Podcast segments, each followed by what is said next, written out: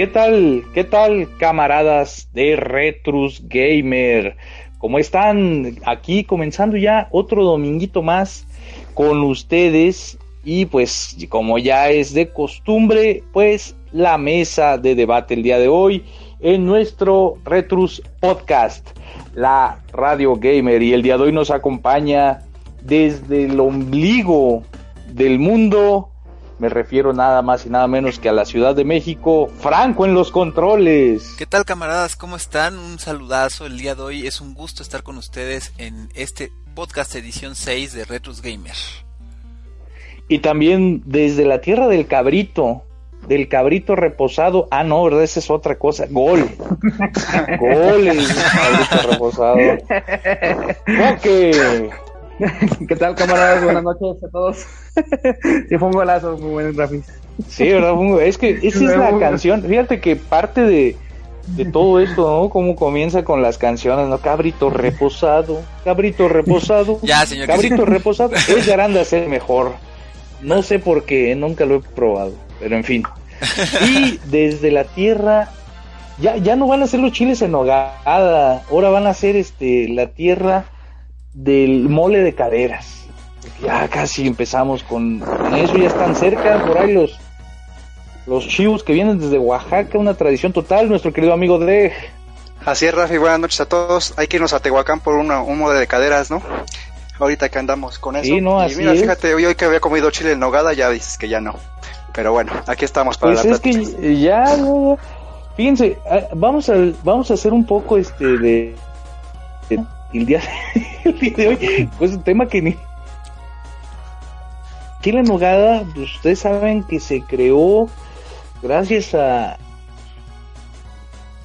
¿no? La, independencia de México como tal, o sea, dándole el, a Iturbide y, fíjense que se creó aquí en unas monjas, es, comida conventual y se creó aquí en Puebla exactamente. Y bueno, vaya que es un patrimonio intangible de la humanidad. Entonces, por favor, camaradas, aquellos que tengan la oportunidad, no, no se lo pierdan. Pero bueno, ese no es el caso. Pasamos a los saluditos rápidamente.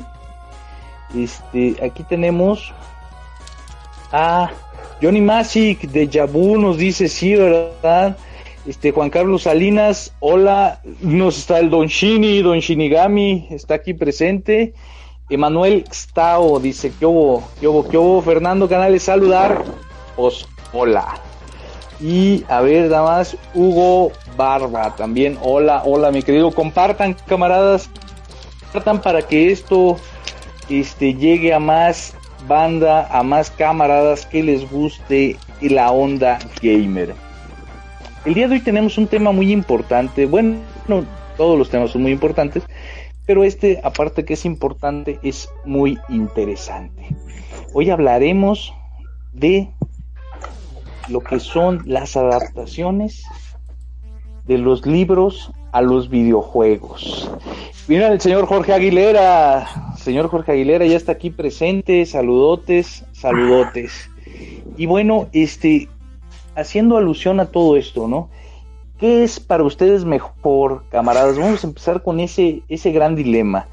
El día de hoy la tecnología ha alcanzado ciertos límites, incluso ha, roto la, la, barrera de lo que es el cine, siendo los videojuegos han optado mucho más interés que una película. ¿Ustedes qué piensan? ¿Es mejor el cine o los videojuegos. Empezamos con mi querido amigo Franco. Pues, ¿qué te puedo decir?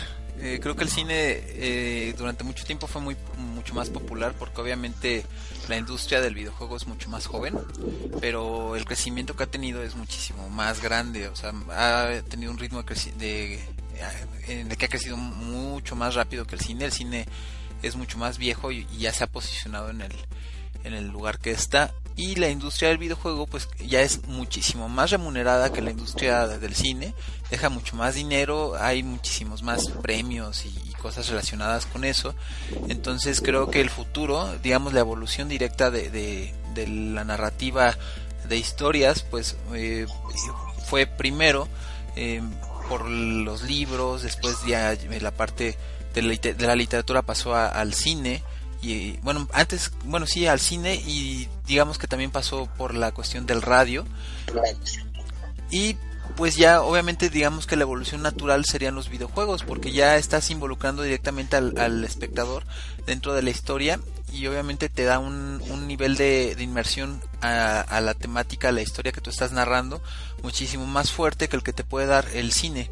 El cine por más que eh, tú hagas... Eh, eh, bueno, hay trabajos muy buenos, ¿no? O sea, hay películas que de verdad te atrapan. Por ejemplo, una de las que me vienen a la mente, que lo estuve platicando el día de hoy precisamente, es la de Interestelar, que es una película que usa muy bien los, eh, los elementos visuales y auditivos para, para meterte directamente en la historia y hasta el sonido, los efectos de sonido, la música tienen significado dentro de la historia. Entonces, todo eso si, lo, si le agregas tú el hecho de que el, espectador, eh, el, tu, cliente, ¿no? Por decirlo así, participe, pues te da un, nivel de, narrativa que nunca se había visto hasta, hasta estas fechas, ¿no? Entonces, obviamente, ya ahora que los videojuegos pueden ser tan bien nutridos, que tienen todas esas posibilidades, pues yo creo que es el futuro. Yo creo que los videojuegos son la, evolución natural al, al, cine y es el futuro del, de, como arte. De hecho, ya se le debería considerar. Eh, me parece que es el décimo arte, ¿no? Lo que estaban diciendo, que el videojuego ya es se debería considerarte porque incluye música, eh, pintura, arquitectura, este diseño gráfico, audio, de todo. Entonces es un es un buen elemento para para combinar todas las artes. Esa sería mi opinión. Pues sí, sí, este, mi querido Franco, ahí tiene un punto a tratar muy relevante, que es que el videojuego ya se debe de considerar como un arte, ¿no? Como algo vaya, que, se debe de, tomar en cuenta tal como la música, literatura, pintura, etcétera, etcétera. Por favor, también háganoslo saber. Y pasamos con nuestro querido amigo Coque. ¿Para ti qué es mejor, mi Coque? Este, videojuegos, literatura, perdón, películas, videojuegos o literatura. Dime tú. Bueno, pues este, en realidad este, la literatura nunca va a ser superada. Este, sí, te escuchamos bien a, Coque. Quien tiene un poquito de fallas eh, con el audio eres tú, Rafi. Ah, ok. Bueno, que este, siguiendo con el tema, este, bueno, la literatura para mí nunca va a ser superada. Este, la imaginación, la, imaginación es muy grande.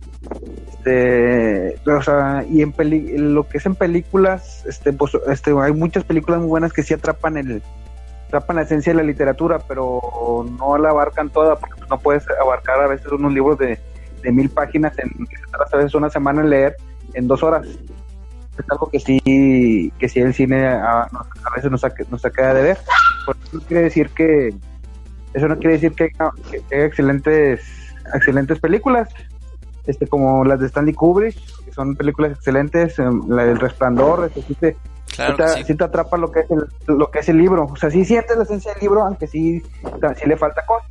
Y en cuanto a los videojuegos, este, los videojuegos, más que con la, con la tecnología actual, ya te puedes sumergir como si fueran películas películas grandes este ya, ya sea ya en el género del terror género de aventura pero ya sientes que es una película pues podría hacerse los Uncharted los The Last of Us los los remakes de estos de los de viernes de viernes 13 ahora el más nuevo con la, con la llamada de Cthulhu que se ve que, que te vas a atrapar como estás leyendo el libro este sí ya, con la tecnología moderna creo que los videojuegos sí te dan esa, ya te pueden dar esa sensación que a lo mejor le falta a las películas por falta de tiempo.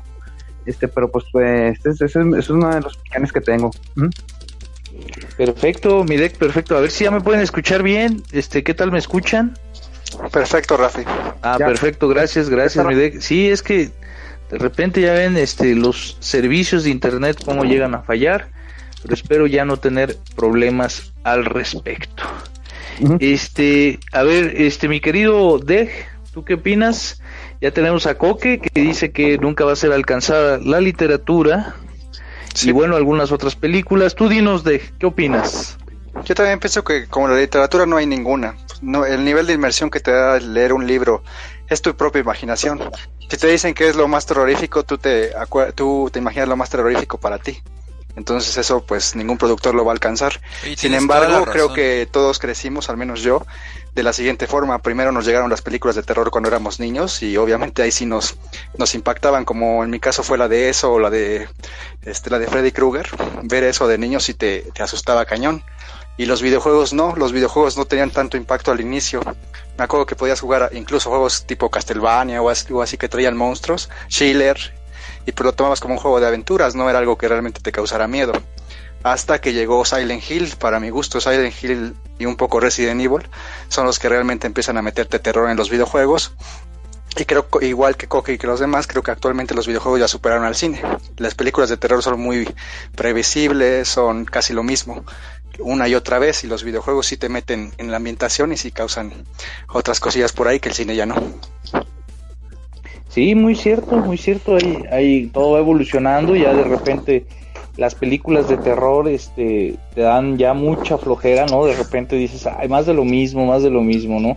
Como por ejemplo, vaya, una saga que yo a mí me gustó muchísimo, que jamás me causó terror, lo que me gustó muchísimo es la de Viernes 13 y que hoy en día va a, va a salir su, su nueva película de Viernes 13. Ah, no, de Halloween, perdón, perdón, perdón, perdón, estamos confundidos de Halloween, la nueva película que va a salir estoy un poco confundido. Entonces cuando vi el tráiler, lejos de causarme ese impacto que me causaba este, ver a Mike Myers, que pues, es un villano que la verdad llama mucho la atención, me dio risa. No sé si a ustedes les dio risa, por ejemplo, eso que ya ni en el baño te dejan hacer tus necesidades a gusto. Y este dices, oye, ahí sale hasta Mike Myers, dices, ya, ya no manches, ¿no? Sin embargo, bueno, es una historia, es una historia muy interesante porque se, divide, ¿no? Haz de cuenta que el mundo de Halloween no existe. Este va directamente a una secuela, creo que de la segunda parte, ¿no? Tercera parte, algo así. En fin. Pero bueno, este, hablemos a lo que venimos, camaradas. Los videojuegos del terror. Fíjense que esto y sus adaptaciones literarias, que es lo más pesado. Fíjense que vamos a comenzar con yo creo que uno de los más clásicos y más viejos, Doctor Jenkins y Mr. Hyde. ¿Quién no se acuerda de esa novela? Si la, la, llegaron, este, vaya, a leer, este, o escucharon, por ejemplo, y está su adaptación en audiolibro. Y el videojuego, ¿quién lo llegó a jugar? ¿Cuáles diferencias podemos encontrar? ¿Qué es lo que sucedió aquí? Este, el libro pues, es una obra literaria muy interesante, lejos de que te, te, atemorice, porque obviamente está realizada en una época en donde se asustaban con otras cosas y que hoy en día tú la lees y la ves como una, ahora sí como diría Dave, ¿no? Como una novela de, aventuras. Aventura policial. Ajá, exactamente, aventura policial, en donde tienen que investigar y donde llegan Vaya, lo interesante de este libro, no quiero hacer mucho spoiler para que todos los camaradas que nos estén escuchando le den una leída, es el, el autodiálogo que se lleva entre el doctor Jenkins y Mr. Hyde, ¿no? Y lo que podría ser, ahora sí, retomando a César Lombroso, padre de la criminología, lo que podría ser este el loco moral, ¿no? de decir, no conocer los límites, pero a su vez está siendo todo un, este, ¿cómo le podríamos llamar? Un sociópata al ser cínico e indignarse por lo que él mismo está haciendo. La verdad es muy interesante, pero a ver, pasemos, ¿quién jugó el juego? Tú, mi Franco, jugaste el videojuego de Dr. Jenkins y Mr. Hyde. Mira, hay, hay cosas que me gustaría comentar bueno, el juego no lo he jugado todavía. La novela sí la leí, de hecho es de mis favoritas. Eh, para quienes lo quieran leer, pues se las recomiendo. La escribió Robert Louis Stevenson. Y este, bueno, pues como dices, en realidad es más bien como una, una introspección hacia el diálogo interno que puede llegar a tener uno de lo que ya hace y digamos en la integridad en la que puedes tener en lo que llegas a pensar y en lo que llegas a hacer digamos que la, metáfora es más bien a, al autoanálisis de, de, juzgarnos a nosotros mismos y juzgar a nuestro, nuestro monstruo interno de las cosas que juzgamos inmorales y que sin embargo podemos llegar a ser. Entonces es, una historia muy interesante. Eh, la verdad sí considero que sí, eh, obviamente por como decían, eh, antes la gente se espantaba con mucho menos. Pero ten en cuenta que pues ahora estamos sobreexpuestos y bombardeados de miles de, de productos super este así que va la redundancia super producidos eh, que producen un, efecto más visual, más gráfico y que te impresiona más. Entonces es como, es, es simple naturaleza humana. Mientras más te expones a algo, más resistencia pones a eso, te, habitúas a eso y eso te causa menos efecto. Es como con las drogas, mientras más te drogas, más necesitas dosis. Es lo mismo con las impresiones que te puede generar el terror. Entonces se ha explotado tanto el terror a, a estas fechas que es muy difícil que tú te sorprendas y que tú de verdad llegues a tener un susto súper profundo por una novela que se fue que fue escrita que te gusta hace este como ciento y cacho años, ¿no? 140 años aproximadamente. Entonces, es lógico, no, no te vas a espantar a, ese nivel, pero si lo analizas en el contexto en el que se desarrolla la historia y te tratas de, situar tú en, el, en, en, el, en, cuanto a cronología y, y situación en el momento, si llega el momento en el que sí te, te, estresa, te, te, genera el, arco de tensión, que es lo que debería de hacer una buena novela y que a pesar de tener tantos años se ha mantenido muy bien posicionada. Entonces es una buena historia que puede ser explotada en muchos videojuegos y más con todas las herramientas que tenemos ahora, creo que se puede hacer mucho trabajo con ella. Pues sí, eso sí, es muy cierto sí se pueden sacar ciertos elementos de muchos videojuegos. Y bueno, seguimos con Coque. ¿Tú Coque lo jugaste? ¿Lo llegaste a jugar? Sí, digo, también es una lástima, no lo llegué a jugar, pero sí la novela sí la he leído y cierto, muy cierto lo que dice este, el buen Franco. Pues también yo lo veo también como que también es más terror psicológico, además de ser policíaca, es muy terror, eh, como que es de las primeras que querían hacer un terror psicológico, de que el villano sabe que es el malo, pero no lo puede evitar, o sea, psicológicamente como que sí te, sí atrapa en ese en esa cosa, o sea, te hace te hace ver a cómo se te, te psicoanalizas y psicoanalizas al leerla, porque si la, la estás leyendo y ves todo lo que lo que está haciendo y él sabe él sabe lo que le está haciendo, como muchos asesinos seriales que saben que están haciendo mal, pero lo siguen haciendo. Este, y también lo que dice Franco es cierto que ahorita que ya te bombardean con todos por todos lados y ya ves cosas este que ya ves cosas, ya las ves normales, ya, terroríficas y todo, porque este, como suelen decir, la realidad supera la ficción en muchos aspectos. Eso sí es muy, cierto. de acuerdo. Muy, muy cierto. ¿Tú, mi que llegaste a, llegaste a ver ese, ese videojuego? Este, eh, sí lo llegué a, ver, pero no lo jugué. Este, es de los juegos que, tengo pendientes. Ahorita que lo dices que está, que está bueno, hay, que probarlo. videojuego casi, no. mi de, yo lo llegué. Perdón, sí, Coque, continúa. No, sí, sí, no, ya terminé. Ese fue nomás el, el comentario. ¿Mm? ¿Mm? a ver, mi bueno. ¿tú lo llegaste a ver? Lo llegué a ver y lo llegué a jugar este muy poco realmente, pero emulado, como todos, como muchos, que esas clase de juegos como que ya las buscamos ya que somos más grandes y decimos, ¿a poco existió un juego de ese? Vamos a ver de qué se trata. Me parece que tiene detalles interesantes, aunque no te atrapa tanto, pero por ejemplo el tener la, la vez que tienes una barra de enojo, que cuando la llenas te conviertes en, en Mr. Hyde, eso sí, y que todo se pone como de noche, cambia de día a la noche ya puedes matar más fácil y así. Tiene detallitos curiosos el juego. Y también concuerdo con Coque, es más como psicológico, es como que la novela te hace sentir que eres Dr. Jekyll y todo lo que él pasa para no tratar de convertirse en Mr. Hyde. Es, está padre todo ese detalle y pues ves que también de ahí se, se basó Hulk, Hulk y el Dr. Bruce de ahí nació. De, claro. de Dr. Jekyll y Mr. Hyde. De hecho, eso es lo que estábamos este comentando el podcast pasado, ¿recuerdas? Es, Sí, es lo que comentamos. Igual te enojas y te conviertes en alguien que no eres. La ira te convierte en más bien te conviertes en la persona que eres en el fondo. También. así es, también así es. Y bueno, camaradas, lo que dice Deja es muy cierto. Tiene, vaya, es un juego, primero y más que nada desarrollado por Bandai para nuestra vieja y queridísima consola NES, ¿no? Y este, pues, ¿qué es lo que contiene? ¿No? Tiene dos, hasta eso que, que incluye dos finales diferentes. Este, vas tú avanzando, tratas de avanzar a la iglesia, a la boda, no quiero hacer mucho spoiler, camaradas, porque tienen que leer el libro. Está, basada, está basado en el libro, el, videojuego. Su música es, es algo que yo les decía alguna vez cuando hice la semana Raigar. No sé quién, nos esté escuchando, que, se acuerde de la semana Raigar. Este, su música es similar. En cierto punto hasta llega a ser este un, un copia y pega, ¿eh? de, de Mr. Jenkins a Raigar, porque Mr. Jenkins fue antes, fue antes que, que Raigar, y su música es similar. Tiene el mismo chiptune, no sé si lo hicieron igual o no sé.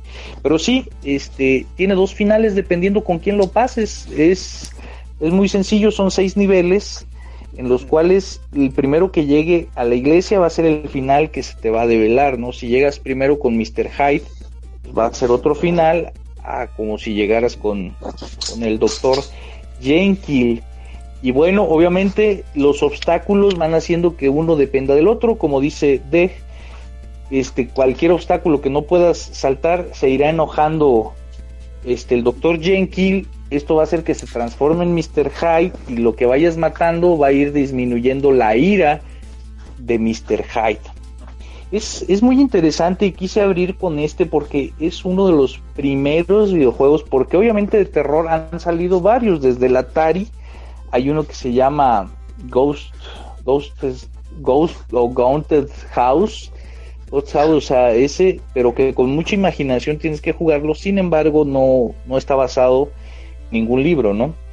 Ya también salió el Devil Dead, que también salió para la Commodore, o sea, salió antes, pero no está basado en ninguna obra literaria y el caso de el extraño caso del doctor Jenkins y Mr. Hyde pues está totalmente basado en una obra literaria.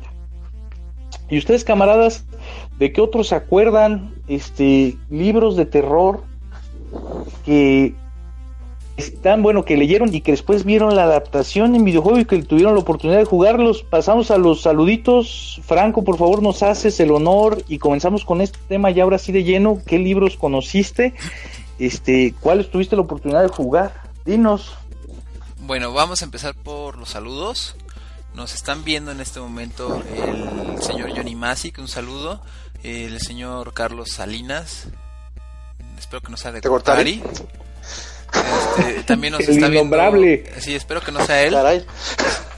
Y pues también un saludo para Luis Ángel Riveros, eh, alias Shini, el señor Emanuel Extao, o no sé cómo se pronuncia su nombre, Fernando Carnales, a Hugo Barba, Elin Gerardo. Voy a tratar de no alburear que no me alburen en los nombres porque están raros, ¿eh? eh Jorge Aguilera, bueno, ah, ese señor ya es de cajón y creo que ya es parte del equipo, ¿no? Y bueno, un saludo también a, Alberto Franco, a Rafael de la Torre, a, Joana Abdiel Earo, a Jorge David Espinosa, a Emiliano Valenzuela y al señor Retrus Gamer, Emiliano Valenzuela, ya habíamos dicho también, y Eduardo Liceo, Dani Sánchez Dani Dan, Armando Macías, Mike López, y Javier Pablo Asprel, Asprela. Y también, por último y no menos importante, al señor Héctor Daniel Rodríguez y a David Flores, que nos están viendo. Y a Monet Monet. Monet Monet, que por cierto, denle like a su foto que está en el grupo de Retros Gay, lo necesita. A la buena Monet Monet. Monet Monet, es cierto. Un saludote, un saludote. Este, por favor, comparte ahí, preséntate y ya sabes, es parte del equipo de Retros Gamer, camaradas, para que por favor le brindemos todo el apoyo. A ver, que continuamos, mi querido Franco, dinos. Mm, bueno, pues creo que de los juegos eh, que recuerdo que, que son inspirados en alguna novela de terror, eh, la llamada de la llamada de Cthulhu o Cthulhu, como, realmente ahí es un tema importante porque no se sabe cómo se debe pronunciar el nombre. Incluso el, el, escritor, eh, el, el, Lovecraft. Eh, sí, Lovecraft dijo que realmente no se sabía cómo se pronunciaba, que nadie era capaz de pronunciar el nombre y que ni él mismo. O sea, da a entender que cada quien lo puede pronunciar como quiera y es válido. Entonces digo, para que no vayan a, de hecho, crucificar. De hecho, si, si me permites hacer un paréntesis aquí, Franco, es muy cierto lo que dices. Este, yo sinceramente hace hojas, hojas en, queriendo descifrar cómo se dice ese nombre para que después me diga el autor, no lo puedes decir. Ah, gracias, me hubieras dicho eso antes, ¿no? sí, a mí también me pasó lo mismo. Yo también tenía la duda de cómo se dice, ¿no? Porque yo decía, no quiero tampoco verme muy muy ranchero de decir, pues no sé ni cómo se pronuncia, ¿no? Y cuando llegas a hablar sobre literatura o algo así, te quemas y se quedan así como no, pues este güey no lee nada, ¿no? O lee cada, cada X tiempo. Entonces, igual me puse a investigarlo y fue cuando dije, ah. La mayoría, eh, sí, Franco, la mayoría, bueno, yo tengo entendido que la mayoría le dice Cthulhu, no sé cómo tú cómo investigaste. Pues yo tenía la duda porque yo, yo lo pronunciaba como Cthulhu. Y, y pues ya de ahí me, dio la duda de, saber cómo se escribía y pues digo cómo se leía y fue cuando llegué al tema, ¿no? De hecho lo vi por ahí en un, en un artículo en inglés y también lo, lo busqué en español y lo mismo decía, entonces dije, bueno, si dice lo mismo en inglés y español, entonces creo que sí es cierto, no estoy tan güey. Entonces ese es, este, digamos, un punto, ¿no? Curioso de, de, ese. Y bueno, jugué ese juego, lo jugué en el Xbox. Este, está bueno. No lo acabé, la verdad, jugué una parte nada más. Porque lo dejé pendiente, me distraje con otros. Y bueno, mm, me parece que... ¿Qué, otro? Bueno, lo, recuerdo muchos de película, pero de libros no, no recuerdo más que ese. A lo mejor hay alguno, o sea, en el camino me iré acordando, pero si quieren ustedes vayan diciendo alguno y ya me vendrán a la mente. Bueno, ok, ok. Mi coque, tú dinos de cuáles te acuerdas. Mira, es que de juegos, este, basados en literatura así completos casi no, pero este, he estado investigando más que nada de, de eso, porque me, digo, no de eso, sino de Stephen King, porque me gusta mucho ese actor, digo, ese, ese, autor, ese autor ahí, perdón ese autor, este, y casi no hay, fíjate, lo que sí vi es que varios juegos sí se basan en cosas de, de sus libros, como Half-Life, tiene varias cosas de la niebla, este, también este, hasta el mismo Doom tiene varias cosas de, varias cosas de, de, Stephen King, pero así que digas un, un juego específicamente no. A lo mejor será porque también el, el, universo de Stephen King es igual de complicado casi que el de Lovecraft, pues, y no se han querido meter mucho, y a lo mejor ahorita sí, con la tecnología de ahorita sí sería bueno sacar un buen libro de eso, un buen libro del resplandor que creo que sí, que sí, que sí pegaría.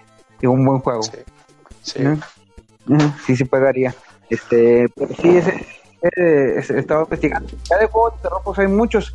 De hecho, ahorita que dijo de que empezó terror así ya más fuerte, que fue con Silent Hill y Resident Evil, yo creo que empezó más que nada con Clock, con Clock Tower en, de NES, de SNES. Ese sí digo que es el primer, que, que, lo jugué y fue, sí me asusté al jugarlo. O sea, sí te, sí te daba atención, sí te da miedo, a pesar de que es en 2D ya después ya las versiones nuevas ya lo mejoraron, pero sí creo que es el primer juego así ya de terror que en realidad te daba miedo jugarlo, el de Clock, de Clock Tower. ¿eh? Este, y de literatura, fíjate que sí es difícil conseguir. Es de conseguir, creo que pues hay varios de, de Lovecraft, como el de Darkness, y no sé qué más haya, no sí, pero yo estuve buscando más que nada Stephen King y sí nomás encontré referencias, no encontré así que digas un juego completamente basado en obras de Stephen King, no. Y se me hace raro, son grandes, son grandes novelas y grandes películas. Perdón que los interrumpa y me gustaría hacer un paréntesis, ahorita ya recordé también otro juego que llegué a jugar, que me encantó mucho y, y sí es como basado en novelas, tiene muchas influencias, el juego de Nosferatu de la Super Nintendo, que está pues inspirado en, en gran parte con Drácula de Bram Stoker y pues también la novela de Nosferatu el vampiro.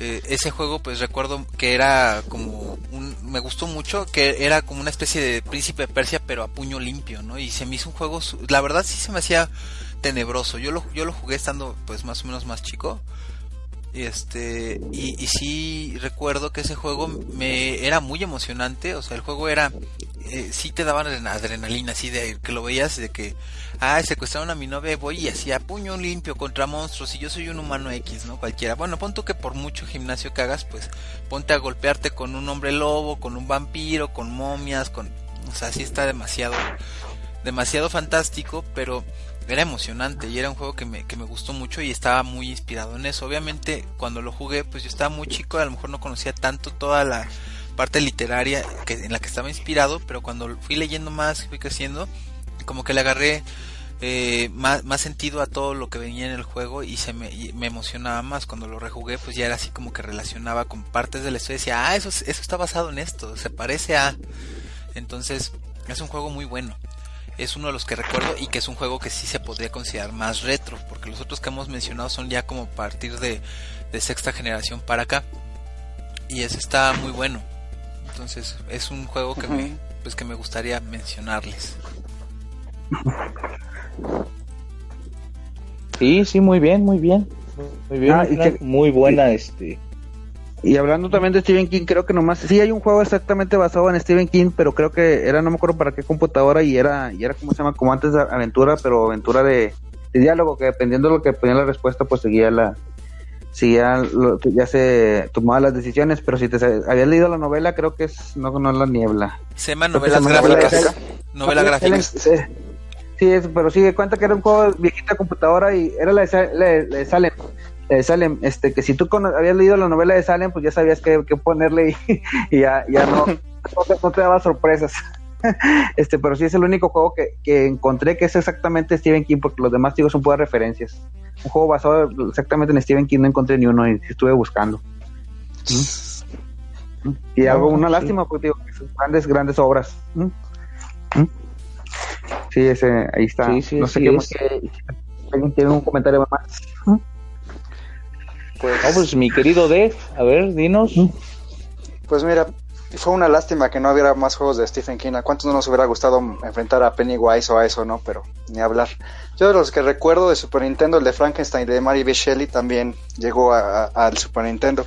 Pero como dice, como que la mayoría de, de juegos no son exactamente basados en novela, como que están nada más como que toman algunos algunos objetos de una y de la otra, por ejemplo, el mismo Castlevania que tiene todo de Drácula, de y así, por ejemplo, pero también, por ejemplo, de Lovecraft, un juego que me gusta mucho, que ya es más para acá, pero pues que está buenísimo para mi gusto, es el Eternal Darkness. Con la barra de sanidad que le meten y las historias de en que vas viajando en el tiempo, bueno, no en el tiempo, pero entre tus antepasados y viendo qué le pasó a cada uno y enfrentar a todos los terrores de, de las historias de Lovecraft. Creo que lo, hicieron bastante bien. Y está, es de los que más me gusta basados en esa en mitología de Lovecraft. Fíjense que aquí nos están comentando eh, la gente que nos está escuchando. Eh, por ahí nos comenta el buen Israel Gerardo Omaña. Nos dice que Mention Maniac fue uno de los juegos más clásicos. Que más clásico que ese no hay nada. Era un juego de PC para dos. Y sí, me, me recuerdo haber leído sobre él, haberlo visto. No lo llegué a jugar, sinceramente. Yo yo no soy tan veterano. Algo, tampoco estoy tan chico, pero sí, digamos, no lo llegué a jugar en su momento. Sería un juego que me gustaría eh, ahondar más en él. He leído un poquito sobre él, pero no sé si alguno de ustedes lo haya jugado, tenga alguna experiencia o algún comentario que hacer sobre ese juego.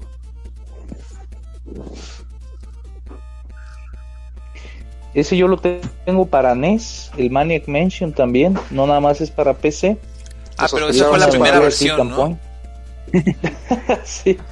No, sé, o sea, yo leí que yo, yo lo recuerdo que era un juego de dos. Pero bueno, a ver, este continuemos mi deck. Pues decía, te digo que Eternal Darkness es un juego que no sé cuántos de ustedes llegaron a jugar, pero si no lo han jugado, jueguenselo. Me gustaría una remasterización, aunque sea un remake sería genial, pero una remasterización de Eternal Darkness. Yo creo que con las tecnologías de ahorita ese era su punto flaco de Eternal Darkness. Su apartado gráfico no era tan bueno, aunque ya la época ya tenía juegos gráficamente muy buenos. Ahí no lo aprovecharon tanto. Se fueron por el terror psicológico. Pero imagínense ahora, con la tecnología de ahorita, cómo sería un juego así. Y que ahorita, pues ya ves que ya. imagínate uno en realidad virtual. Si el Biohazard 7 se anda muriendo gente luego jugándolo en virtual. Ahora un Eternal Darkness, un juego psicológico así. Te infartas. Exactamente.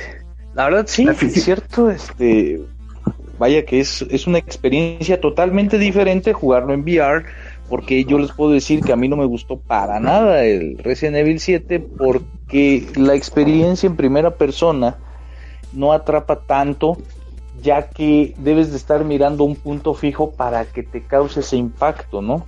El terror visual Cosa que en primera persona, si estás volteando a otro lado, vas a escuchar nada más el portazo, cuando voltees ya pasó la acción, si me explico? Cosa diferente sucede cuando son en tercera persona y no se diga este con la pantalla este le llama, o sea, sólida, ¿no? Que nada más se mueve, que no hay cámara pues movible.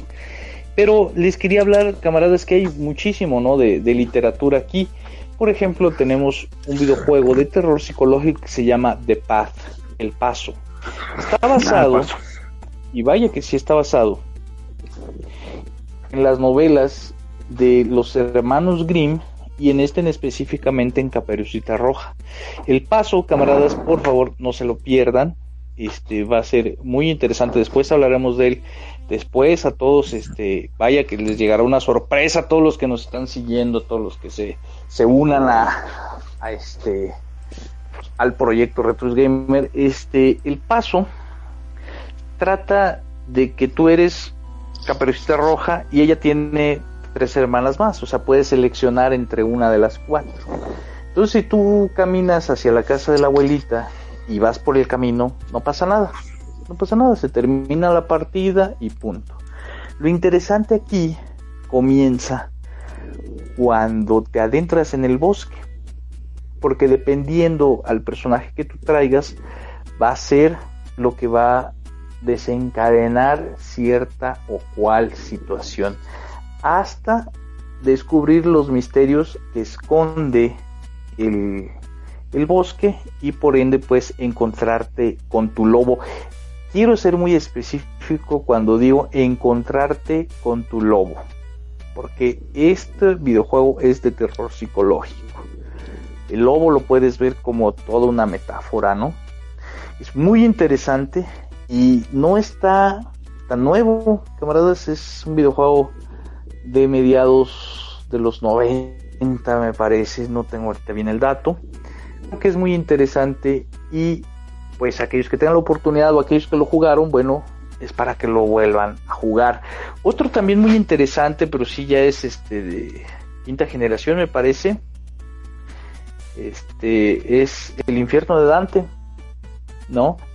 Esa adaptación que hicieron a través de los círculos del infierno y basado en la en la novela con el mismo nombre, ¿no? Dante's Inferno de Dante Alighieri. Dante Alighieri, Dante Alighieri. Que que le escribió. Sí, así es. Ah, La Divina Comedia, perdón. La Divina Comedia es el libro. Este, ya estoy un poquillo mal. La Divina Comedia y está basada, pues, en, en eso, ¿no? La está basado en la Divina Comedia, El Infierno de Dante. Este, eh, ¿podemos pasar, por favor, los saludos, mi querido Franco? Claro que sí. Bueno, pues nos quedamos con el señor David Flores, que bueno, ya le mandamos un saludo, eh, le agradecemos que nos siga todos los días y todos los fines de semana, que es parte del equipo. Y al señor Israel Gerardo Omaña, también a Armando Macías, a Javier Pablo Asprela y a Flor, este, a Flor Arispe que nos está escuchando. Eh, también muchísimas gracias Flor. Y pues la gente que ya le hemos mandado su saludo, pues nuevamente les mandamos un saludo, los invitamos a que compartan y a que lo distribuyan con sus amigos para que se unan a la mesa de debate.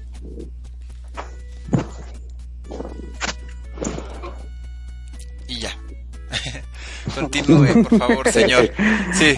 Una cosa nomás, una cosa nomás con Flor, espero que hayan llegado bien y, saludos a la familia. A la familia X2. Un saludo al Tracoche. Ya son familia X2 que están como X4. Un saludo de la cuachero ahí. Pues hasta allá se van los saludotes. Sí, exactamente. ¿Qué pasó, Degui? Sí, mi Dex, dinos, Dex, por favor. Yo creo que ya llegó el momento de que toquemos el otro tema, a la inversa. Los juegos que a partir de juegos o de películas se han convertido en libros, como Resident Evil, por ejemplo, La Maldición de Grunge y próximamente Fatal Frame también. ¿Qué les ah, parece eso? Perfecto. Pero, a ver, permítanme un minuto nada más, este, ya para cerrar este capítulo. Nada más les comento rápidamente una lista pequeña de, de videojuegos basados en literatura. Ok, ya hablé, ya hablé, perdón, de El infierno de Dante. Bueno, está también la novela rusa Stalker, que es un videojuego en FPS, ¿no? First Person Shoot, que también tiene sus elementos este un tanto paranormales porque se basa en la masacre, bueno, no la masacre, perdón, el accidente de Chernobyl. También tenemos Las increíbles aventuras de Van Helsing, que es un action RPG para todos aquellos amantes del RPG que este vaya les, les gusta mucho el género y está basado en ahora es la novela de Drácula de Bram Stoker y sobre todo el videojuego AAA que yo creo que muchos conocemos, jugamos y disfrutamos de Witcher. The Witcher que fue pues basado en una saga, en una colección que se llamó la saga del brujo, que fueron cuentos cortos y que se, se, tradujo pues este, este videojuego que está genialísimo, ¿no? Que ya nos ha dado dos entregas y ya van para la tercera, por ahí creo, ¿no? Sí. ¿no? O ya está la tercera, no recuerdo bien. Pero sí, la verdad sí, son videojuegos que la verdad están muy muy interesantes y que están basados totalmente en literatura de terror. Este, ahora sí, mi deck, este, abrimos contigo. Por favor, si hay saluditos, deck, si nos, ah no, perdón, Franco, si hay saluditos, nos puedes hacer el honor. Pues ya los mencionamos, no hay, no hay hasta el momento. Ya todos. Saludos nuevos. Ya. Ok. Ok, entonces, Deck, por favor, abrimos contigo. Bueno, primero, este, sí, The Witcher 3 ya salió, Rafi. Este, nada más para confirmar. Ah, sí, bien, ahí está. Y este, y lo otro, pues, te, comentaba eso, la influencia tan grande que tiene los videojuegos ahora, que yo te digo, en este momento pienso que los videojuegos ya superaron al cine. Para muestra, pues Resident Evil, ¿no? Una serie que en su momento, cuando llegó el 1, pues el susto aquel de cuando los perros, las ventanas y todo eso, en el 2 el, el como que a todos nos causó un mini paro cardíaco en esa época, ningún juego nos había hecho eso, y sí fue como que un susto de ¡au! Y pues... Este, ¿Qué pasó? De ahí como comentario, este, este, ¿sí sabías quién, quién fue el que tú aportó muchas ideas para el, para el primer juego? No, a ver, cuéntame. Es George Romero, el, el padre del, género de los zombies. Sí, pues, exactamente. por eso tiene muchos aspectos que sí te, que sí te hacen saltar. Hay como aspectos curiosos. Gracias a Dios ahí le salió bien, ¿no? Que luego hizo Daikatana y ahí, ahí sí fue un asco completamente. Pero sí, luego lo que hizo Resident Evil el 1, que aparte de todo creo que a mí me enseñó el inglés como ningún otro juego, porque para pasarlo tenías que hablar más o menos inglés, estabas traduciendo todo. Las puertas, ¿no? A que el PlayStation se tardaba en cargar y para suplir eso usaron las puertas tétricas de aquel entonces, que hasta ahorita luego las vuelven a usar por el feeling. Pero luego de tanto éxito de los videojuegos, nos llega la película, con obviamente con Mila Jovovich. ¿Quién no adora Mila Jovovich? Y luego nos vienen los libros, les gustó tanto que para complementar toda la historia nos lanzan los libros y los siguen lanzando. Y los puedes encontrar hasta en cualquier librería o los puedes pedir. Están muy bien. Yo creo que es la saga que más está vendiendo de libros. Y les comento también, ahorita lo que va a hacer lo mismo es Fatal Frame. Se supone que están preparando unos libros de esa, de esa gran saga de terror también. Me gustaría hacerles una pequeña pausa también para mencionar algo que nos estaba diciendo el señor David Flores precisamente sobre lo que hablamos de, la novela de Dante Alighieri, que como bien comentaba Rafi, se llama La Divina Comedia, y el juego dice que sí está basado en el, en el tercer cántico llamado El Infierno.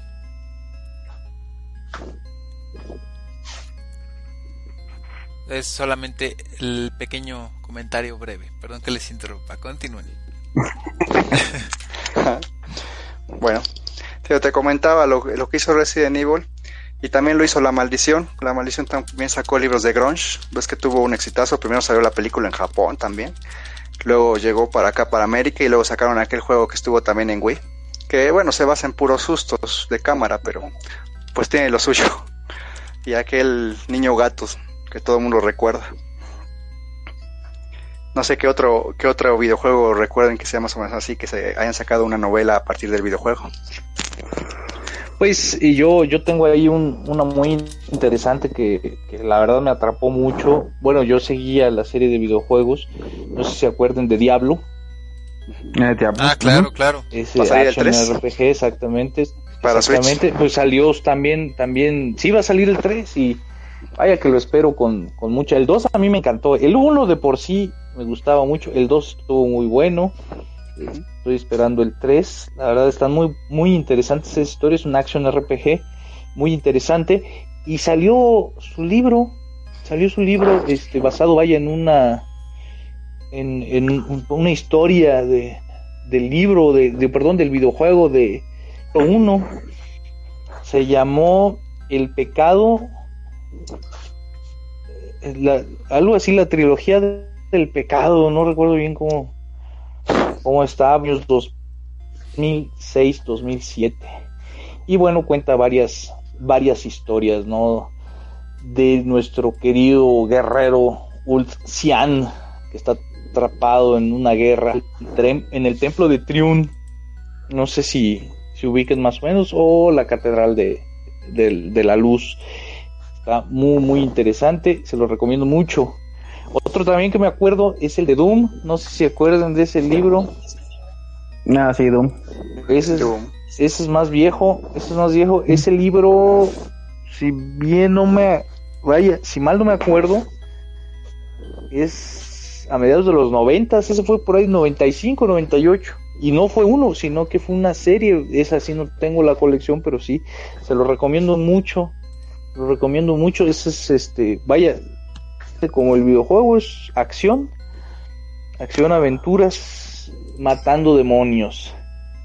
Vaya que sí está muy, muy interesante. Y sí, como dice Deck, ¿no? O sea, cómo alcanza, ¿no? La cultura de los videojuegos a otros medios. Tan es así que, pues, de los videojuegos han hecho películas y de las también han salido muy libros, muchos libros, perdón, y nos está diciendo Vicious Wingate que dice Assassin's Creed primero los juegos y después los libros, y sí es cierto, no es todo, todo un boom, ¿no? Y de, de Assassin's Creed también están haciendo unas, unas sagas, pero sí, vaya, a través de la historia muy, muy interesantes y muy padres.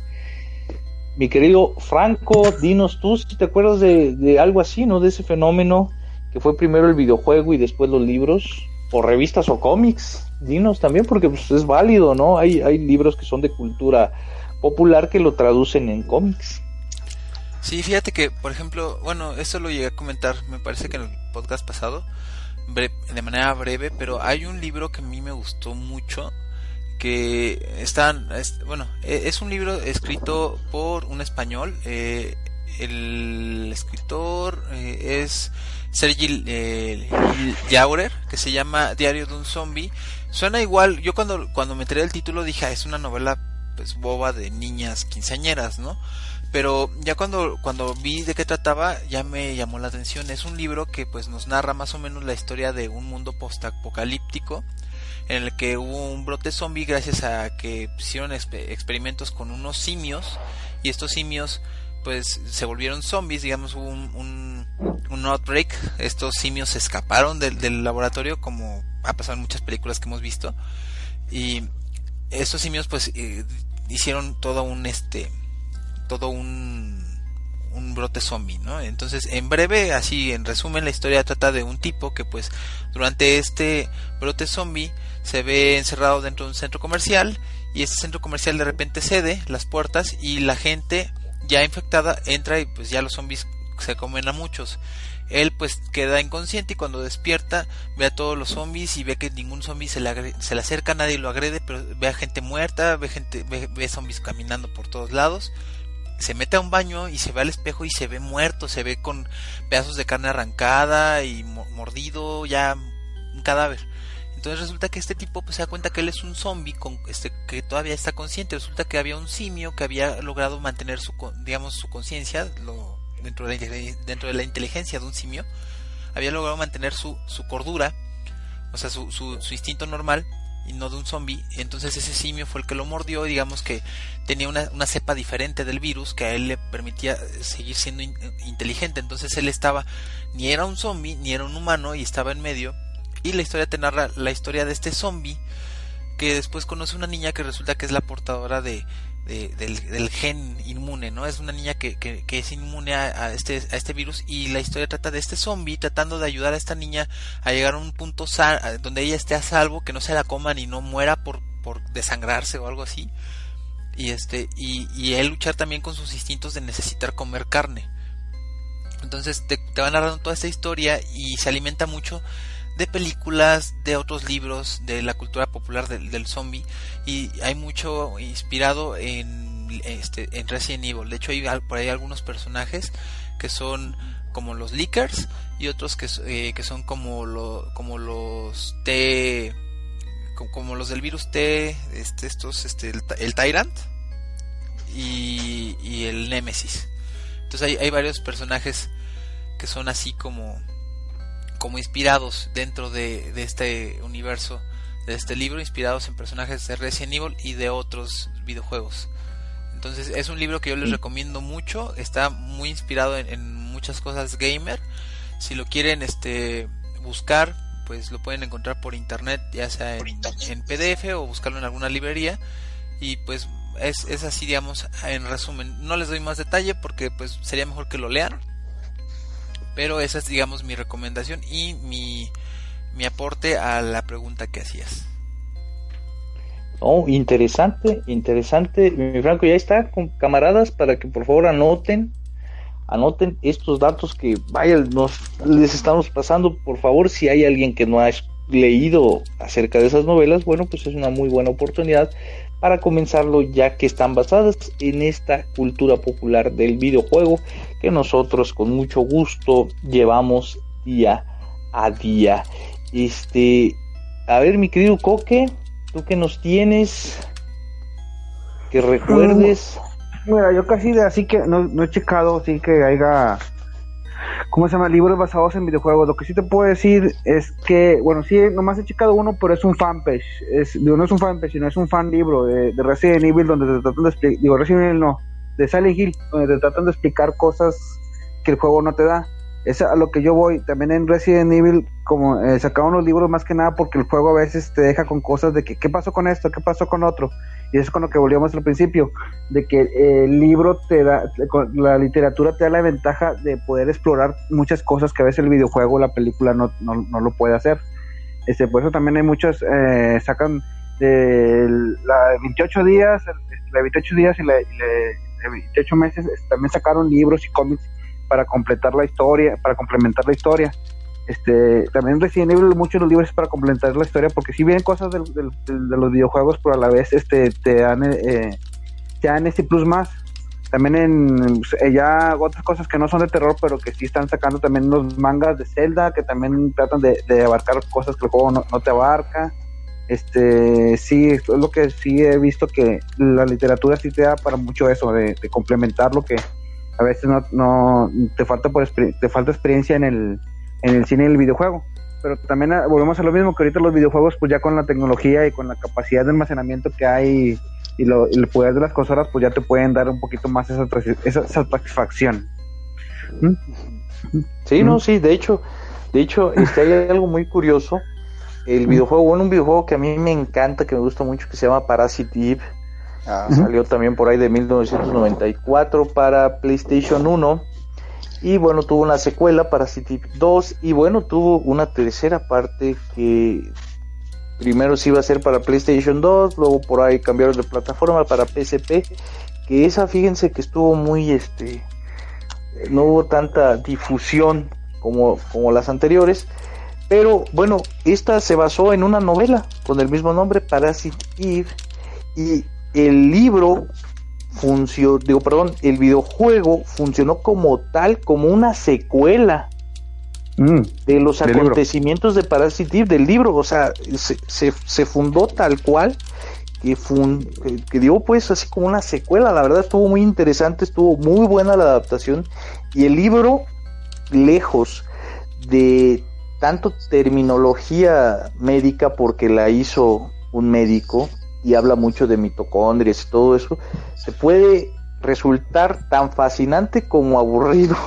O sea, es algo que es cierto, es cierto, o sea, es un libro que te, te despierta esa inquietud, ese interés, pero la verdad con tanta terminología que tiene médica, dices, no, basta. También, o sea, como que pusieron ahí pues mucho, mucho de esa situación, ¿no? Pero sí, así es como dices tú, que, o sea, los videojuegos y los libros se pueden llegar a complementar.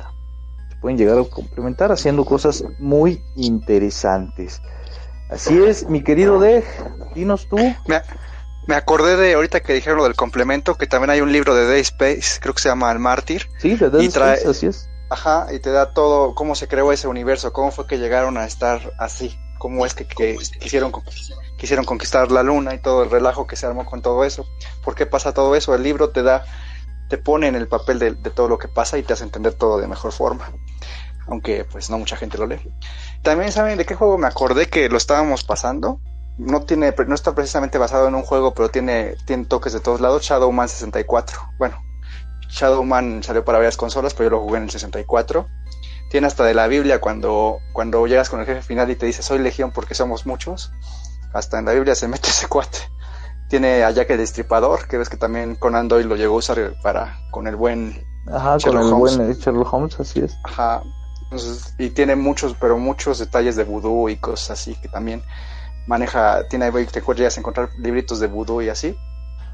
Y también algo que nos dijo Coque, yo creo que también algunos videojuegos hasta llegaron a creer, crear libros dentro del mismo juego, como Resident Evil 2, cuando vas contando todas las notas que te encuentras, o casi cualquier juego de terror de ahora, te van, te vas a encontrar notas que te van contando lo que pasó, lo que vivió gente que estaba ahí, el terror que, que sufrieron, también en Eternal Darkness hacen un libro dentro del mismo videojuego. Y eso también es algo padre.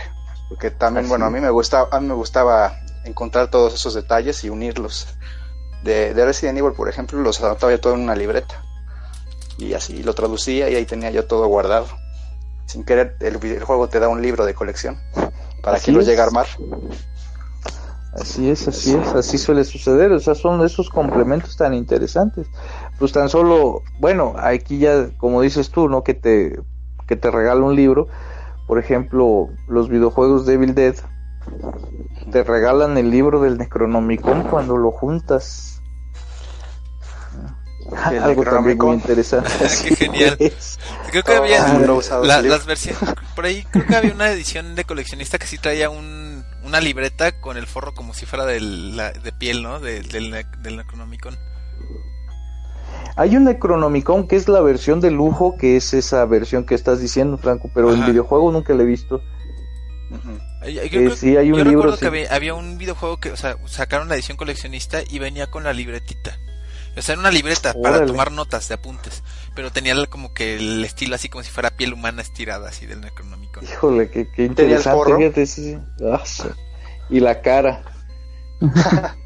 no le Y lo leías y el bosque despertaba y no, era una bronca eso. pues imagínate, te lo llevas a tomar notas en la oficina y si espantas a tu jefe.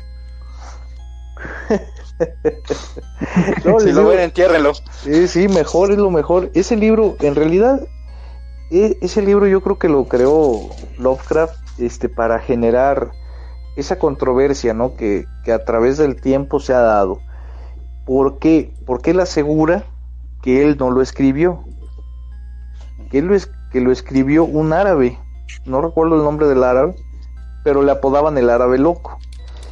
Y cuentan la historia de ese árabe loco que un día, a plena luz del día, en un mercado, desapareció así a la, bueno, a los, a los ojos de todos los que observaron ese hecho. Desapareció, que un demonio se lo llevó. Así de fácil y sencillo. Entonces creó esa expectativa, ¿no? Incluso la advertencia del libro es que una vez que inicias a leerlo, es que ya lo tienes que terminar porque si no sobre ti estás abriendo ciertas puertas que no vas a lograr comprender, etcétera, etcétera. Un libro muy interesante, ¿no? Y habla de invocaciones de los antiguos, que es lo que quiere traducirse a los dioses de antes y demás. Interesante. Luego, hasta lo leen drogado, borrachos como el buen Ash y se meten en un lío. Sí, sí, se meten en un lío, está cañoncísimo, eso es en la serie. ¿No? Y mi querido Franco, tenemos saludos. A ver, dinos si tenemos saludos, recomendaciones. ¿Qué nos están diciendo los camaradas del chat? Claro que sí. Mira, tenemos aquí gente muy participativa. Nos están pidiendo ahí los datos de algunos de los libros que hemos mencionado. Les estoy contestando por acá. Y bueno, nos pregunta por ejemplo Javier Pablo Astrella que cómo se llama el libro que mencionábamos del virus de los simios que hacían zombies a las personas. Pues Hay muchos, hay muchas historias en las que el virus viene de un simio, pero lo que mencionamos aquí en el libro de hace un momentito era Diario de un zombie. El autor se llama eh, Sergi Jauger, con doble L, Sergi, como Sergio, y Jauger con doble L. Y es un libro español, la historia transcurre en Barcelona, es un viaje de Barcelona a Francia, donde es, es toda la historia del viaje es más o menos así lo vas a identificar. el libro lo encuentras en varias librerías en PDF, lo puedes conseguir por acá, lo encuentras de maneras también un poco, ya sabes, ¿no? Este Steam Verde. y lo puedes conseguir por ahí en algunas páginas y si no también lo puedes pedir de importación. Aquí en librerías no lo he encontrado, lamentablemente lo he buscado dentro de, de, librerías nacionales, no lo he encontrado. Algunas creo que te lo mandan si lo pides, te lo, te lo consiguen. Entonces ahí lo puedes encontrar. También la tienda, la tienda del búho le puedes hacer eso, lo puedes encargar y ahí lo consigues. Ah, mira, perfecto, ahí tenemos el dato. Entonces también, bueno, pues ahí está la respuesta, Javier, espero que te haya servido. Un saludo a Cristian Escacor Molina, que nos dice que nos manda un saludo desde Irapuato, Guanajuato, México. Un saludo, amigo. Y bueno, un saludo a David Flores que nos está dando bastante respuesta de lo que estamos comentando por acá. El señor pues nos está comentando también que Soy leyenda es un libro que se convirtió en película, el cual marcó las bases para todas las historias apocalípticas de zombies o mortales. Mm, mira, yo considero que es un buen libro, una buena película, pero definitivamente no va, no marcó ninguna base para nada, a mi parecer. Creo que se basó de muchas cosas, no creo que haya aportado mm, algo muy novedoso, pero es una buena historia. Romero fue el que aportó todo en zombies. Sí, bueno, es que realmente él creó el, género. Romero es el padre, del género. Él, creó el género. Entonces, eh, digamos, no es que aportara, sino que él puso el. llegó y, azotó sobre la mesa para imponer respeto y dijo: Así se hace. O sea, él, dijo: ¿Quieren hacer terror? Así se hace el terror. Y se inventó los zombies. Digamos, como, como, como concepto que conocemos actualmente en cultura pop. Porque, bueno, hablando, ya que estamos hablando de zombies, supongo que muchos ya lo saben, pero el zombie es un, un elemento religioso. Bueno, es, es, es el, zombie surge de, de, de, las, de las zonas amazónicas. Eh, el, que, el, zombie era eh, de, vudú y demás. Eh, lo que pasaba con los zombies es que a la gente en, en, las zonas del Amazonas, por lo regular, las esclavizaban y las esclavizaban dándoles ciertas hierbas y mezclas de drogas este, naturales de allá que les, les atrofiaban el cerebro. Entonces llegaba un momento en el que ellos ya estaban como si fueran muertos, pero pues su cuerpo funcionaba. Entonces si tú lo hacías que hiciera una acción, la, hacía repetitivamente y seguía y seguía. Entonces se decía que los embrujaban y que el, que el chamán les robaba el alma y esclavizaba su cuerpo, cuando realmente lo que hacía era que les, les generaba un daño cerebral y pues los tenían, pues ahora sí que perdón la palabra, pero los tenían como idiotas, este, y los tenían ya dañados, entonces eh, los utilizaban como animales. Entonces, digamos, ese es el origen del zombie como tal y el origen de la palabra. Pero George, George Romero cuando se enteró de este tipo de casos y de, de, estas situaciones que se daban, pues se le hizo un elemento interesante como para meterlo dentro de una película, como hacer un, una especie de monstruo y fue cuando el zombie. Inicialmente el zombie no comía gente, simplemente es una persona que está sin alma, es una persona desposeída de alma y que simplemente es un cuerpo este esclavizado. Entonces George Romero mete el elemento del, del zombie carnívoro, del, del zombie este demoníaco, por así decirlo, y ya también de ahí se pasaron a, a zombies pues ya cuestiones más explicaciones científicas de por qué un virus, por qué una epidemia, por qué X o Y. Pero ese fue, digamos, el aporte de George Romero a, los zombies. El zombie Este, como, como dato, tú muy buen Franco, este, George Romero no fue el que le puso zombies. De hecho, George Romero siempre mm. los, los, los catalogizó como ghouls, como ghouls que son los que en la cultura africana son los que muertos que comen carne simplemente que aquí fue ya más americanizado que le empezaron a llamar zombies por el por, los, de Haití que, se comportaban casi igual. Tradición haitiana que, que tú dices que ya hipnotizaban y ahí ya, ya salían los zombies. Y aquí por, como una criatura que se parece al ghoul, aquí en América es, el, es el zombie, por eso empezó a, a, poner ese, ese término. Por eso le dicen a George Romero que es el padre de ese género, pero George Romero siempre los puso como criaturas como ghouls, él decía que eran ghouls, o sea, así se les, ah, decían. Claro, o sea, yo, me refiero a que él aportó de que el concepto de zombie que conocemos actualmente se, de que era carnívoro. Sí, digo que no, no, no tanto es lo que lo aportó, simplemente que fue la, la misma cultura. De hecho, porque él cuando, cuando lo hizo nunca los llamó zombies, en la primera película. Ah, no. Que él hizo nunca. De hecho, los llamaba zombies. Él, muertos. los decía como, como ghouls, sino más que la cultura ya popular. Que, ¿A qué criatura se parece aquí en América? Pues al zombie, al zombie haitiano. Pues vamos a ponerle zombie. Yo tengo entendido que él les puso como nombre este, undead o no muertos, no ghouls. Sí, no muertos, sí. Sí, ghouls, pero sí, pero él dijo que no, muertos, pero están basados en los ghouls. Él dijo que están basados en los ghouls que son los que comen carne. Por eso ah, comían carne su, su, su, Él dijo, no, no tanto que les puso ghouls, sino que era, se basaba en los ghouls ah, ya, para hacer Su, su, monstruo. Los Living Deads. Pero se supone que los, los, ghouls comían la carne y, y, eran seres que ya habían fallecido, ¿no? O sea, se supone que eran personas muertas que vivían de comer carne. Sí, pero eran como se llama seres místicos, son seres místicos en la cultura africana, son, son, son como fantasmas, pero son, son muertos vivientes. Este, y acá como yo Romero lo hizo, se supone que es por yo Romero empezó que es el meteorito que cayó, que empezó que se levantaron los muertos, pues él, lo dijo, pero se basó en ellos. Acá yo Romero, virus. Mira, buen dato, no lo conocía. científico. Yo digo más que nada porque sí me soy fan de George Romero. Ah, mira, tenemos, tenemos al experto aquí. Excelente. Buen dato, muchísimas gracias. No lo sabía. Tiene, su, tiene sus muñecos vudú de todo el staff de Retus Gamer en su casa, Don ah, exactamente, pues. Ah, porque que de repente hacen que no deben, hacen cosas que no deben de hacer. ah, caray. Ah, caray.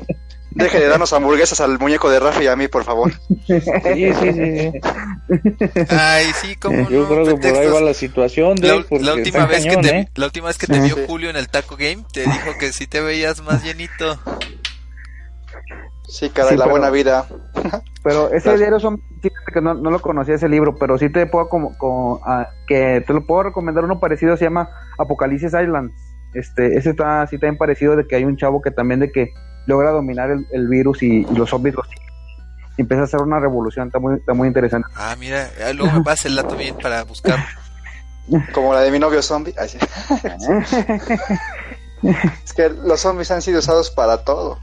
Sí, exactamente, ya son parte de la ah, cultura popular. Me gustaría mandar saludos ahorita porque veo que se está, eh, está entrando gente nueva y nos, nos, está nos está saludando Vanessa Guerrero que la vi el día de hoy. Un saludito para Vanessa. Nos está diciendo que ella es un zombie porque es un ser sin alma. Ah, caray. Fuertes declaraciones. Y también un saludo a, a Andrés Arias y a Luis Licho de Luchi que nos dice que es una según él tiene entendido que los zombies son una maldición gitana con animales. Mm, aquí ah, la gitana, ese sí que no me la Podría ser. Eso sí no lo conocía yo. Dice que los gitanos tienen de todo, a lo mejor sí. Dice que, que, que él, dice él que tiene entendido que es porque la rabia que les daba a los animales, en su locura llegaban a comer carne cruda y, y atacaban a las personas. Entonces, pues supongo que las personas ya infectadas de la rabia, pues les pasaba igual. No sé si se enteraron de un caso que pasó hace unos años de un tipo que se, eh, hubo un tiempo en el que estuvo mucho de moda drogarse en Estados Unidos con sales de baño. Ah, sí, la, las drogas zombie le dicen. Ah, exactamente. Y hubo un caso de un tipo que en un parque debajo de un puente se empezó a drogar, o sea, se drogó y con eso y se salió a la calle desnudo, así súper loco el tipo este como un animal rabioso y vio a un vagabundo ahí tirado en el, en, la, en el debajo de un puente y llegó y le, se lo empezó a comer. O sea, mordidas, le arrancó la cara, le arrancó los ojos, lo desfiguró, le arrancó toda la cara. Y al tipo lo tuvieron que matar así a tiros, como sacrificando al animal porque estaba este, y como dato curioso, no se moría, no sé cuántos disparos le dieron para que cayera. aguantó mucho. sí, no manches. Yo creo que, yo creo que viendo un, yo creo que viendo un tipo así, con ese, con ese comportamiento y que le estás dando tiros y no se muere, yo creo que digo, por mucho que te entrenen siendo policía, pues yo creo que llega el momento en el que sí te da miedo y con tanto que has visto dices, no manches, a lo mejor este sí es uno de verdad, ¿no? o sea, yo, si me hubiera, a mí sí se me hubiera salido un, un susto, la verdad. Sí, no es videojuego como para que el nuevo de la, de la policía es el que sobreviva como León, ¿no? Ah, sí. Mata, mata, a todos los expertos, pero Leon sobrevive. Eh, y en su bienvenida, ¿no? Todavía hay su pastelito de bienvenida. Sí. Pobre Leon. It's my first day. Literal. Sí, pero pobre Leon. No, ahí sí. Mejor aléjate y espérate a ver qué. A observar mejor la situación.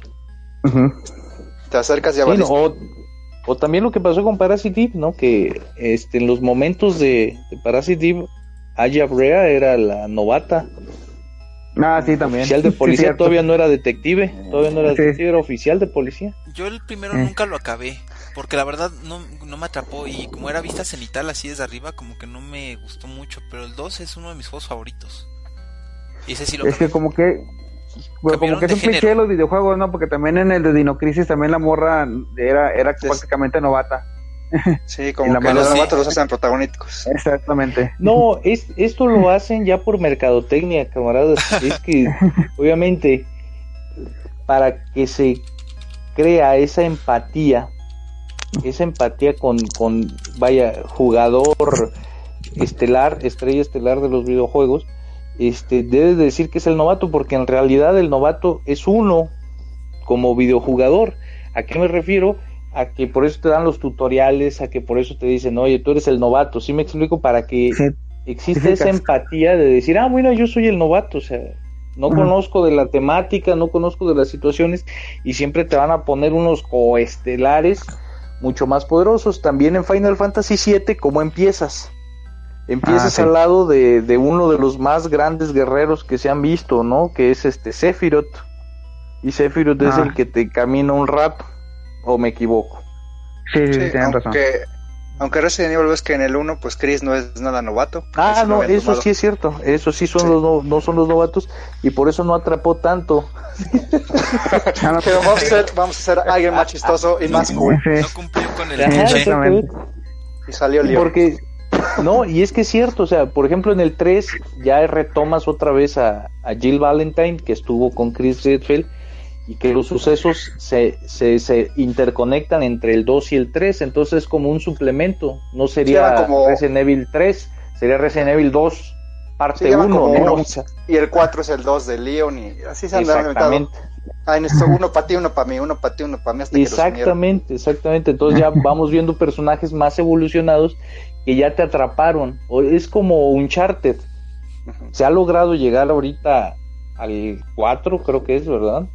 Siempre se me van a mí los, las entregas. Pero es porque tú ya tienes un seguimiento de, ya conoces a Drake desde niño, desde cómo empezó a robar cosas, o sea, entonces ya, ya, ya existe esa empatía, entonces ya te lo pueden presentar como lo que es, ¿no? Como un profesional y tú te sientes este, bien jugándolo porque tú ya lo conoces, ¿sí me explico? O sea, ya sabes que ya eres un veterano en eso. Esas son es la mercadotecnia, ¿no? Ya. Pero sí, sí, son cliché.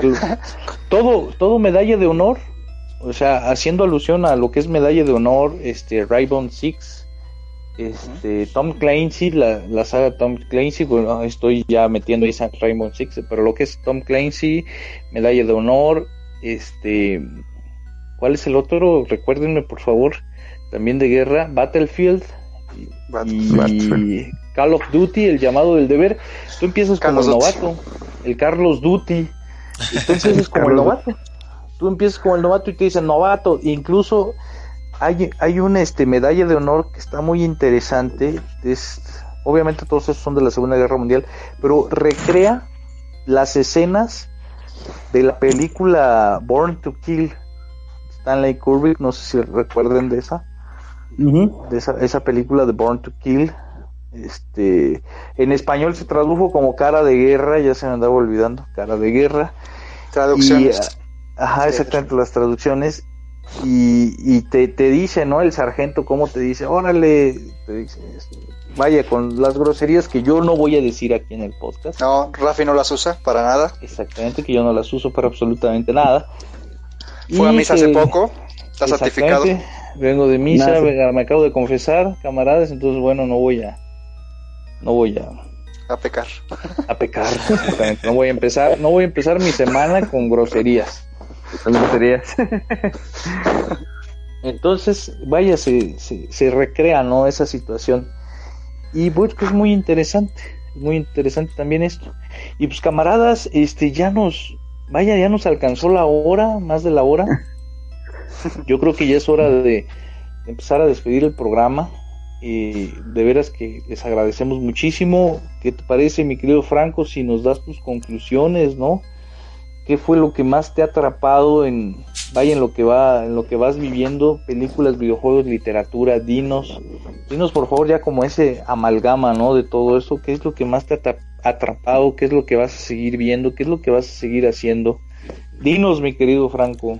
Pues yo soy súper fan de los zombies. Eh, tengo ahí una fijación con los zombies. Creo que están siendo sobreexplotados. Hay varias eh, historias que empezaron muy bien y ya se están saliendo de control, como Walking Dead, por ejemplo. Y bueno, ahí conozco a muchas personas, entre esas, por ejemplo, mi papá, que él opina que los zombies no le llaman la atención porque siempre es el mismo, el mismo cuento, la misma historia. Y sí, ya está siendo muy quemado. Entonces, em, creo que ya se está empezando a salir de control todo este boom de, terror que ya no da terror en muchas ocasiones. Entonces hay que empezar a, más bien sería como una invitación si es que en algún momento estas palabras llegan a, algún escritor o, algún guionista o etcétera que pues hay que hay que pensarse un poquito más las cosas porque si quiere o sea obviamente esto es un negocio no y, y todo mientras mientras venda pues se va a seguir haciendo igual, pero pues la gente precisamente por la sobreexposición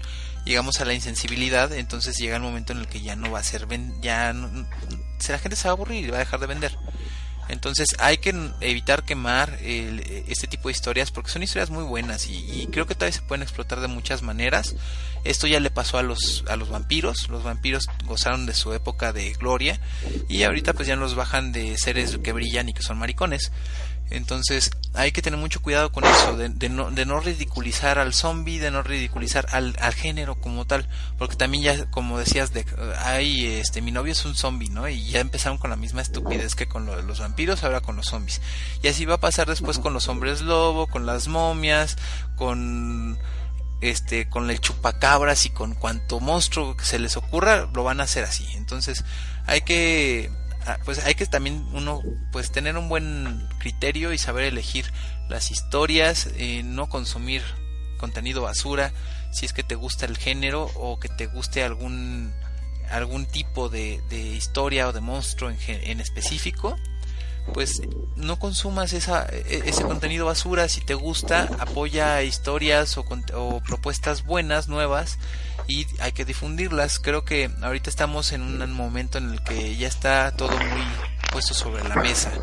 Entonces hay que darle espacio a sangre nueva, a historias nuevas y pues em, creo que eso es más viable ahorita en la parte de los videojuegos porque es un mercado que está constantemente arrojando nuevo producto y pues entre eso espero yo que salgan pues buenos juegos, nuevas historias y sobre todo juegos e historias que se vuelvan referente y historias de culto, porque en los últimos 20 años creo que muy eh, ha, decaído mucho la creatividad y poquitas de las cosas que se han creado en estos últimos, ¿qué te gusta? 15 años, pocas podríamos decir que se han vuelto de culto como eh, o, o historias este memorables entonces hay que trabajar mucho en eso y eso a nosotros, eh, nuestro papel como consumidores está en juzgar, ser críticos y consumir contenido de calidad.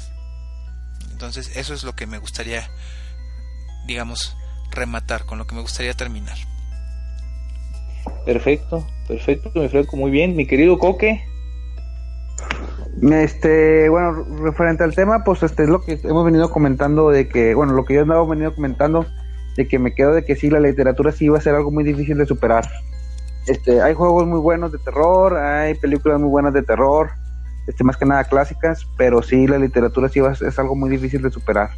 A lo mejor este, con los, ahorita con los nuevos juegos, con las nuevas tecnologías, pues se ve que sí, que sí va, ya está llegando más o menos, digo, porque el, nuevo juego de la llamada de Cthulhu se ve, se ve muy interesante. A lo mejor ese es de los que ya te abarcan ya más el, libro completamente ya en un, en un videojuego. Este, esperemos, ahí tiene muchas expectativas buenas. Sí, pero sí, la letra, para mí el libro sigue siendo algo muy, muy difícil de superar en todos los géneros. De hecho, este, hay libros hablando del tema del tema del tema zombie este hay libros que a lo, mejor Joe Romero hizo con sus películas inició el género pero hay libros que sí superan mucho las películas que las películas de hecho el zombie inició en, el cine el zombie el zombie así como lo conocemos inició en el cine y ahorita la literatura ha dado buenas buenas cosas y ahí también ya te como dice el buen Franco sí también ya está sobreexplotado un poco pero sí este sí el libro para mí es algo que nunca se, se va a superar hasta ahora ¿Mm? Así es, ¿no? Sí, Coque, muy bien, muy bien, este, mi querido De, dinos. Quiero que el libro siempre nos va a atrapar. El libro siempre nos va a mandar a un mundo que está en nuestra imaginación y por eso el, libro siempre funciona. En cuanto a las películas, yo creo que están estancadas. Tiene mucho tiempo que una película no me hace meterme dar a la trama que sienta el suspenso. La última película que sentí, digamos, algo de, tensión fue Estar entre nosotros versión japonesa si no la han visto, veanla. Sobre todo al final está, está padre la película. Esa sí la recomiendo. Desde ahí no he encontrado una película, salen conjuros, salen cosas así, y la verdad no, no me hacen. Siento que es lo mismo. Ya se estancó, las películas están estancadas. Y los videojuegos siento que están creciendo. No paran de crecer. Con la nueva tecnología llegan nuevas formas de jugar, de, de meterte al juego ahorita con, la, con el VR siento que les va a dar un, gran impulso ese tipo de juegos y pues hay que seguir probándolos, que es lo que más nos gusta realmente, los videojuegos. De aquí tenemos el grupo y hay que seguir darles una oportunidad y ver hasta dónde llegan. Y esperemos que no pase lo que dice Franco con los zombies. Imagínense que a un zombie que le dé la luz le brille la piel, va a estar cañones. Pero bueno, esas son mis, son mis opiniones, Rafi. No, que salga la serie, este, el zombie adolescente mutante ninja, ¿no? Pues ya hay algo así, me parece. Ya sacaron una de, un zombie que va a la preparatoria. Y Hombre, no era bueno, ¿eh? Los, zombies, los zombies, este, no sé, los zombies adolescentes con problemas en la secundaria, o no sé, ¿no? Los, preadolescentes zombies. ¿Sabes una cosa? Ya hay una serie de eso. Hay una serie que se llama Mi novio es un zombie. Y es un güey que va, es un tipo que es un zombie y que va a la preparatoria y tiene su noviecita y sus problemas de preparatoria, pero es zombie. Apaguen todo, nos vamos. ¿Sabes qué? Ya, te ah, voy a hacer como que no escuché nada de eso. Es más, ¿dónde está mi metralleta? Ahorita voy a hacerles un no, no sé, no sé con quién me dio más coraje, si con el que hizo esa novela o con Franco, Franco que conoce a detalle. Conoce a detalle, ¿no? Todo eso. Te digo una cosa, lo que pasa es que me... Seguramente Franco lloró con esa novela. Perdón, pero ahí voy. Eso me salió en Netflix. Yo tengo tengo mi Netflix lleno de zombies, porque como veo muchos zombies me recomienda mucho y me puso ahí. A lo mejor te interesa yo, bueno, perdón, o sea, le mente la madre al Netflix, ¿no? O sea, me, sugiere eso y así. No, no la vi, o sea, vi, la sinopsis de la serie. Ah, porque es una serie, vi la sinopsis y dije, es una reverenda estupidez. Hace cuenta que es un Twilight, pero de. de. zombies. De zombies. De zombies. imagínate, ya, un imagino... un perro. No, ya me imagino a Franco, dice que lee la sinopsis, ah, es una porquería de serie y ahí la está viendo, ¿no? Bueno, voy a ver 10 minutos, a ver cómo empieza. Ah, no, ¿sabes? Tan Eso me pasó, pero con la de Luis Miguel. No, pues ya la, ya, ya la voy a aventar completa, ya que no. está, esperando, está esperando la continuación, Franco, de hecho. Me pasó, me pasó con Luis Miguel. La verdad lo debo de admitir, eso me pasó con, la, con la, serie de Luis Franco. Miguel. Franco. Franco. Perdón. Franco. Dígame. Te voy a decir como digo a los críticos de cine. Por gente como tú tiene chamba Michael Bay. Oye, me gustan las explosiones. Aparte, Megan Fox, güey, o sea, no puedes decir nada, o sea, Megan Fox. No, no, no, no, no, ves? Michael Bay es... Bueno, en fin, pero eso, camaradas, lo dejaremos para otro podcast. Y para los que se van preguntando más o menos de qué se va a tratar el siguiente podcast, bueno, está el tema de los videojuegos basados en hechos reales. Uy, qué mello. No sé qué da más miedo, si la realidad o la ficción. ¿Ustedes qué opinan, camaradas? Que ya la, realidad superó a la ficción. Últimamente en las calles la realidad. Sí, sí es. la realidad. Sí, la realidad da miedo. Hay videojuegos basados en hechos reales y de uno de ellos que voy a hablar en la semana para que se vayan preparando y quiero hacerlo aquí el preámbulo en el podcast. Por ejemplo, Far Cry 5. Lejos de las críticas del videojuego, Far Cry 5. ¿De qué se trata Far, Far, Far, Cry 5? Se trata de una secta. Y hay un líder que le llaman el padre. ¿A qué les está sonando esto, camaradas? ¿Mm? Piénsenle, piénsenle, pues es algo muy interesante en todas esas leyendas urbanas. Dino, dime, Franco. Eso me suena como a, como a los ganados con Resident Evil 4. Ándale. Bioshock. Ándale. Bioshock, exactamente. Oye, de, no hablamos de la novela de Bioshock, se me olvidó. No te digo. Ay, hay novela también de Bioshock, camaradas. hacemos un paréntesis al siguiente. Es alemán no te deja. Es alemán no te deja en la noche. Y sí, ese, ese, ese alemán que me trae vuelto loco, ¿no? Este, pasamos a los saluditos, mi querido Franco, ya nomás para yo despedirme. También. Bueno, pues eh, vamos a terminar dándole un saludo a, de nuevo a David Flores, que muchísimas gracias por estar tan participativo con nosotros. Eh, te mandamos un abrazo y te apreciamos mucho. A Jorge Aguilera también, bueno, amigo, ya estás eh, más que ubicado por el equipo de Retros Gamers, sabemos que eres fan de Hueso Colorado. Y a Monet Monet, también un saludo. Este a Luis Ángel Riveros, al buen Shini, nos dice que fue un gran programa, pues te lo agradecemos mucho, qué bueno que les haya gustado. A Luis Licho de Luchi nos dice que Tom Clancy es el autor de varios libros con espíritu gringo. Bueno, eso ya era en base a lo que platicábamos antes, pero pues también un saludo para él. Y pues eh, me parece que ya mencionamos a todos, a Vanessa, eh, a Javier Pablo a que también nos hizo varios comentarios muy interesantes, a Andrés Arias, eh, a Cristian a Cristian Molina García y pues yo diría que por el momento ya serían todos los, los faltantes o al menos los últimos en participar. Perfecto, perfecto. Y bueno, yo nomás, camaradas, quería cerrar con esto, de que yo opino lo mismo, un buen libro jamás va a superar, digo, perdón, la literatura jamás, jamás será superada por un videojuego. Porque siempre te va a llevar a mundos, y eso sí es cierto, eh, te va a llevar a mundos en los que uno ni conoce. Por ejemplo, el que es literatura de terror, híjole, de veras que nos gusta sufrir, ¿sí o no, camaradas? La literatura de terror es otro boleto al grado de que cualquier ruido que escuches en tu casa te va a sugestionar. Sí, se te va que no hacen los videojuegos porque el videojuego lo apagas y hasta ahí llegó la aventura, ¿no? Entonces sí, todavía está muy cañón la literatura. Los videojuegos sí han avanzado mucho, pero todavía les falta para, para que le lleguen a un buen libro. A un buen libro quiero aclarar. Porque hay libros que, uff, ¿no? Hay libros que, uff, y videojuegos que sí son una joya. Y bueno, camaradas, este, vaya, nos despedimos. Muchas gracias por haber estado con nosotros. Este, nos vemos el siguiente dominguito. Ya saben, ya saben la hora, ya saben el. Ahora sí que la página, ¿no? Iba a decir el canal a la misma hora en el mismo canal.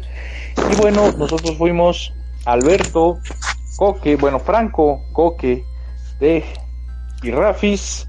Nos despedimos de ustedes, no sin antes recordarles. Let's, play, Gamer. Let's play. Gamer. Gamer. Hasta la próxima, camaradas. Hasta la próxima. Bye. Descansen. solamente seguimos en línea. Solamente quisiera hacer un comentario antes para que los que nos siguen escuchando.